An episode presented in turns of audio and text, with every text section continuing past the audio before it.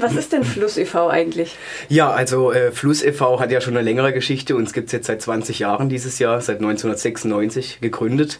Äh, wir sind ein Verein, der Bildungsarbeit leistet, ursprünglich zu also Freiburg Lesbisches und Schwules Schulprojekt, daher der Name Fluss als Abkürzung. Mhm. Ähm, inzwischen haben wir aber auch unser Spektrum etwas erweitert und sind jetzt eben der Verein zur Bildungsarbeit zu Geschlecht und sexueller Orientierung. Ja, ja wir gehen primär an Schulen. Das ist eigentlich unser Hauptaufgabenfeld, dass wir in Schulklassen sind, so achte bis zehnte Klasse ursprünglich hier in Freiburg, aber inzwischen auch schon überregional ähm, bis hoch nach Aachen an Schulen, Gengenbach beispielsweise und leisten dort eben Bildungsarbeit zu den Themen. Ja. Mhm.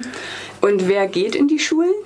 Ja gut, wir sind ein Team äh, aus ehrenamtlichen Mitarbeitenden, ähm, im Moment 15 Stück. Also wir haben gerade ein großes Team erfreulicherweise. Wir hatten auch schon kleinere Teams, ähm, aber das sind querbeet Studierende haben wir aus den unterschiedlichsten Bereichen, muss jetzt nicht unbedingt aus dem Bereich der Pädagogik sein. Ähm, wir haben aber natürlich auch im Bereich äh, Sozialpädagogik an, an sich überhaupt und also wir haben querbeet Mitarbeiter. Ja, also ich bin beispielsweise habe ich Medien- und Informationswesen studiert. Also äh, sozusagen weg vom Thema erstmal, aber dennoch natürlich durch meine eigene biografische Erfahrung in dem Thema drin. Ja. Mhm.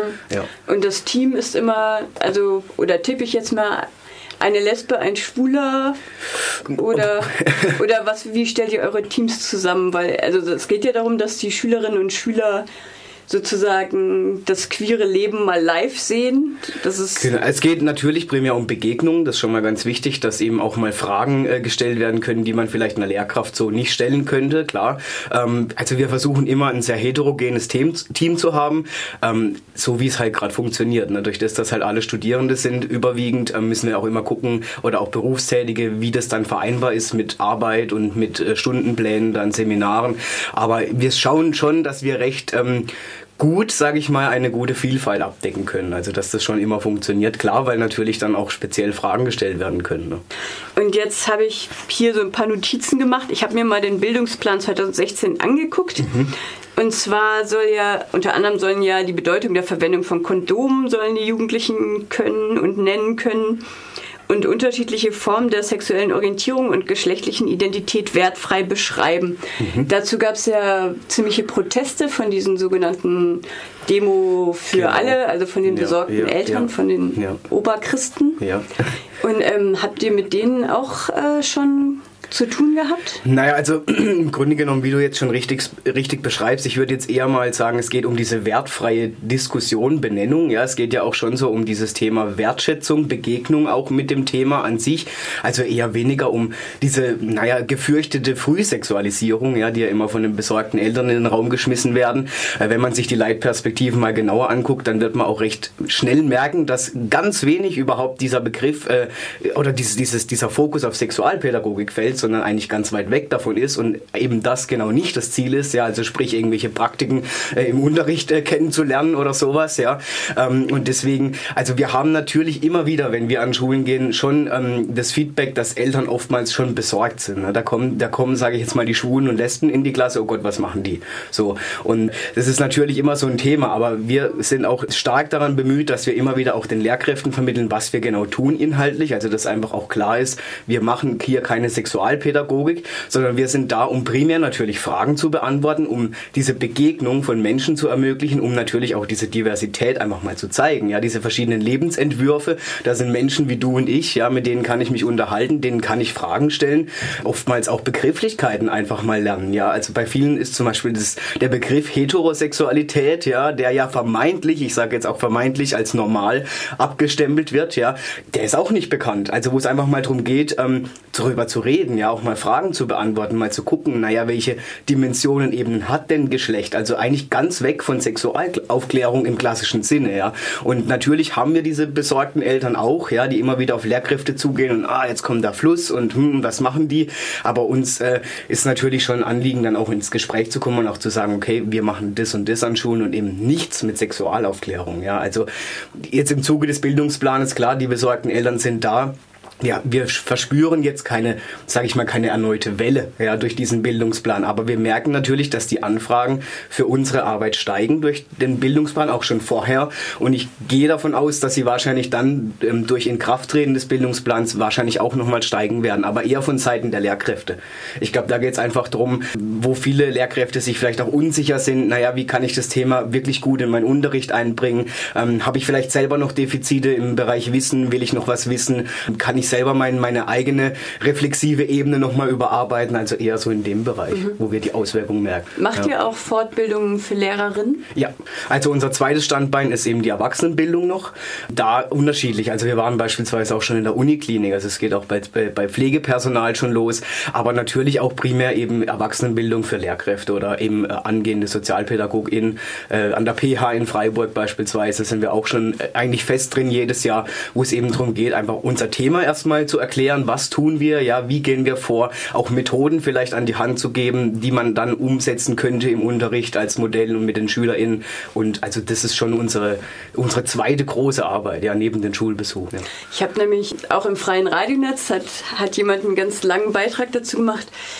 Und da habe ich äh, gehört, dass es vor fünf Jahren gab so eine Auswertung von so einer Statistik und dass es da halt sehr große Mängel gibt eigentlich bei den Lehrkräften. Also dass die eigentlich gar nicht informiert sind sozusagen über das Thema oder dass da leider. ganz große Lücken gibt. Ja, ja, leider schon. Also unterschiedlich natürlich auch, ja, aber wir erleben es schon oft, dass auch Lehrkräfte sagen, Mensch, super, äh, kommt zu uns, macht auch bitte bei uns im Kollegium intern eine Fortbildung, weil halt doch klar, es ist was anderes, äh, das merken wir auch im Feedback direkt mit den, mit den Klassen, dass es schon was anderes ist, wenn da Menschen stehen, die einfach biografisch ähm, die Fragen beantworten können, auch erzählen können oder ob da eine Lehrkraft steht. Ne? Also wir kriegen immer wieder von, von den SchülerInnen das Feedback, cool, dass ihr da wart, weil ähm, es ist doch was anderes, wenn ich jetzt irgendwie meinem Lehrer oder meiner Lehrerin eine Frage stelle und die einfach nicht so im Thema drin sind wie jetzt ihr. Ne? Und da merkt man schon die Unterschiede und teilweise auch eine Dankbarkeit auch von den Lehrkräften nach unseren äh, Weiterbildungen, die dann sagen, cool, also wir haben jetzt auf jeden Fall nochmal was an die Hand bekommen, wo wir nochmal selbstsicherer damit im Unterricht umgehen können. Ja. Ja. Und ähm, was ist so deine Erfahrung? Hast du bessere Stunden in Gymnasien oder Realschulen oder? Das kann man, also so pauschal könnte ich es jetzt dir gar nicht beantworten. Ähm, es ist unterschiedlich. Ich sag mal so, bei Gymnasien erleben wir halt oft so eine, ich sag jetzt mal angelernte Toleranz. Ja, also so diese, diese Toleranz einfach ist alles selbstverständlich, alles cool, ähm, gar kein Problem. Aber in der Diskussion an sich dann, also wenn wir wirklich in Diskussionen gehen über äh, Grundrechte beispielsweise, über religiöse Diskussionen, also beispielsweise, wie sieht's aus, ähm, LSBTTIQ und Kirche, Kirche, Heirat äh, etc., äh, Familie, Kinder, äh, da erleben wir dann schon oft, dass dann so versteckt nochmal die Vorurteile doch rauskommen. Also wo wir dann am Anfang merken, okay, anscheinend ist es hier die perfekte Vorzeigeklasse, aber natürlich in der Diskussion ergeben sich auch wieder eigene Vorurteile, die ja auch okay sind. Die sollen ja schon da sein und deswegen sind wir auch da, um drüber zu reden, weil wir möchten natürlich jetzt nicht jemanden irgendwie umerziehen oder Gehirnwäsche betreiben, dass alle hinterher rausgehen und alle total positiv und cool durch die Welt gehen, sondern dass man einfach drüber gesprochen hat, ja, dass man einfach mal sieht, hey, das sind Menschen wie du und ich und die leben mit uns und da kann man auch Fragen stellen und das ist kein Problem, solange das natürlich, was ja auch das Ziel des Bildungsplanes ist, respektvoll passiert, ja, eine Wertschätzung gegenüber einem Individuum, ganz einfach. Ja. ja. Und natürlich ist es halt an Werkrealschulen beispielsweise oder an Realschulen erlebt man es halt öfters, dass halt mal die Aussagen gleich direkt rauskommen. Aber um das auch zu sagen, es ist gut, weil nur wenn diese Aussagen kommen, kann man tatsächlich auch wirklich intensiv reden. Hast du ein Beispiel für eine Aussage? Mm-hmm. Naja, also ähm, wir erleben jetzt nicht so direkte Anfeindungen. Also das kann man sich jetzt nicht vorstellen, dass jemand gegen uns äh, uns aus der Klasse wirft oder so oder uns irgendwie ausbuht. Ähm, aber natürlich kommen auch so Aussagen wie, naja, also Frau und Mann, das ist halt das Normale und alles andere ist natürlich nicht normal so. Oder halt einfach darüber zu diskutieren, dass es für ein Kind vielleicht schwierig äh, ist oder dass es nicht verstehen können, wenn ein Kind beispielsweise zwei Mütter hat. Ja, dass es irgendwie Probleme bekommen könnte. Oder auch natürlich Aussagen wie, naja, wenn mein bester Freund schwul wäre, ja, ja, wäre okay, aber am Anfang würde ich mich schon distanzieren und er dürfte auch nicht mehr bei mir übernachten oder sowas. Ne? Also das sind dann schon Aussagen, die wir dann aber auch diskutieren. Naja, warum ist es denn so und, und wieso und was ändert sich denn dann und woher kommt es? Ne? Also so solche Aussagen mhm. jetzt eher. Und euch ist es eigentlich lieber, wenn es direkt kommt? Total, ja, weil man kann einfach viel mehr damit arbeiten dann. Ne? Weil wenn ich natürlich dahin sitze und, und dann irgendwie auch, wir haben ein Modell, wo wir innerhalb von einer Methode auch die verschiedenen Ebenen von Geschlecht thematisieren, also vom biologischen Geschlecht, Geschlechtspräsentation, Repräsentation, alles, was eben mit Geschlecht im Prinzip eines Menschen zusammenhängt. Da greifen wir auch schon explizit äh, Klischees oder Vorurteile ab, einfach diese typischen Stereotype, die man kennt, ja, wo wir direkt von, den, von der Klasse dann auch abgreifen. Und da merken wir schon oft, naja, es sind ja schon ähm, Schubladen da und es sind ja auch Kategorien da und das ist auch gut, die abzugreifen. Nur um eine, in eine wirklich gute und wirkungsvolle Diskussion zu kommen, brauchen wir die. Also da brauchen wir ja schon irgendwie Stoff, um damit arbeiten zu können, weil wir natürlich, wenn jeder da sitzt und sagt, alles wunderbar, ich habe gar kein Problem, naja gut, ja, warum sind wir dann da? Ja, also es stellt sich dann schon raus, dass ab und zu schon so indirekt auch Vorurteile da sind, einfach klar. Jeder Mensch von uns hat die irgendwie und dann ist auch gut, wenn die geäußert werden. Also da sind wir auch nicht böse. Ja. Habt ihr auch ähm, Lehrer und Lehrerinnen erlebt, die mit ihrer Sexualität offen umgehen, also mit ihrer sozusagen, mit ihrem Schwul- oder lesbisch sein?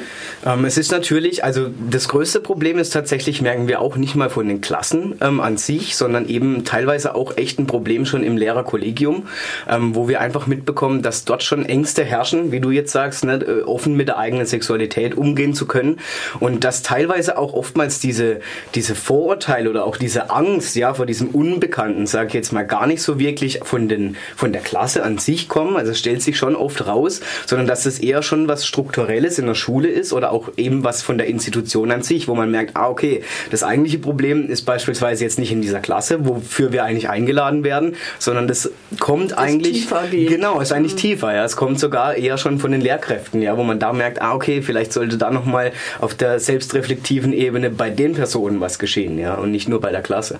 das merken wir schon oft. Also das ist immer noch ein Thema, dass sich einfach Lehrkräfte nicht trauen, sich da frei zu äußern. Ja, das ist schade, weil da fängt es ja schon an. Wenn es da passiert im Lehrerzimmer, dann passiert es wahrscheinlich auch an der ganzen Schule. Ne? Und wie könnt ihr eingeladen werden? Wie funktioniert das? Also ganz einfach. Wir, wir arbeiten ähm, sehr erfolgreich mit Mund-zu-Mund-Propaganda inzwischen, ja, unter den Lehrkräften durch PH-Seminare, wo wir einfach weiterempfohlen werden von Schulen, aber ganz einfach auch über unsere Homepage. Also wenn, wenn du eben auf fluss-freiburg.de gehst, du findest unser Angebot, du äh, findest auch äh, schon konkret, für was man uns einladen kann und dann einfach eine direkte Mail, einen Anruf und dann guckt man meistens, okay, ähm, ist es unser Feld, also können wir das tun? Fällt es noch in unseren, sage ich jetzt mal, regionalen Bereich, weil auch wir haben klar durchs ehrenamtliche Team eine Grenze, wo wir manchmal sagen müssen, okay, steht es jetzt noch in Relation zu dem Aufwand, aber in der Regel versuchen wir schon hier in, in, in sage ich mal, in Südbaden auf jeden Fall die größtmöglichen Gebiete abzudecken. Also das ist ganz einfach, einfach anfragen, dann gucken wir, okay, und dann kommen wir. Ja, Adrian, vielen Dank fürs Kommen. Sehr gerne. Ich